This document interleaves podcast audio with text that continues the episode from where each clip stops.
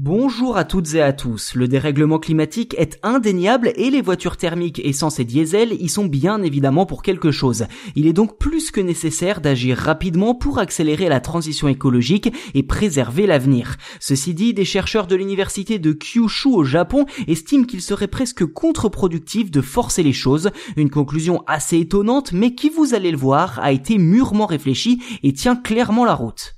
Alors quand on parle automobile, la discussion se concentre souvent sur l'efficacité des voitures et l'émergence des mobilités propres comme l'électrique et l'hydrogène au point de pousser certaines personnes à se séparer de leur voiture essence quand bien même celle-ci serait récente.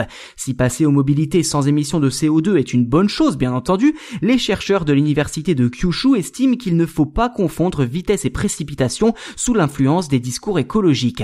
Car d'après eux, conserver et utiliser plus longtemps les voitures à bon rendement énergétique, même s'il s'agit de voitures essence finalement, pourrait grandement aider à limiter les émissions de gaz à effet de serre.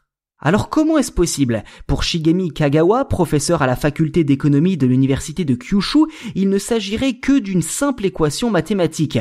Plus la demande de véhicules propres est forte, plus les émissions de gaz à effet de serre augmentent.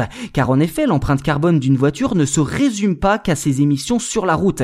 Si une voiture électrique ne rejette pas de CO2 lors d'un trajet, sa production engendre en revanche beaucoup de pollution, notamment pour construire les batteries généralement très gourmandes en matériaux rares et en eau. Plus de pollution d'ailleurs qu'une voiture essence et thermique à la production. Ainsi, si tout le monde décidait de passer à l'électrique en même temps, la demande flamberait au même titre que la pollution liée à leur production. En clair, les chercheurs japonais estiment qu'il est préférable d'étaler le passage à l'électrique dans le temps et de ne pas brusquer les conducteurs de voitures essence récentes. Pour eux, diminuer les émissions liées à la fabrication de nouvelles voitures compenserait largement les émissions supplémentaires produites par les voitures déjà existantes. D'après les chercheurs, si les voitures immatriculées au Japon entre 1990 et 2016 étaient restées 10% plus longtemps sur la route avant d'être mises à la casse, cela aurait tout simplement permis d'économiser plus de 30 millions de tonnes de CO2.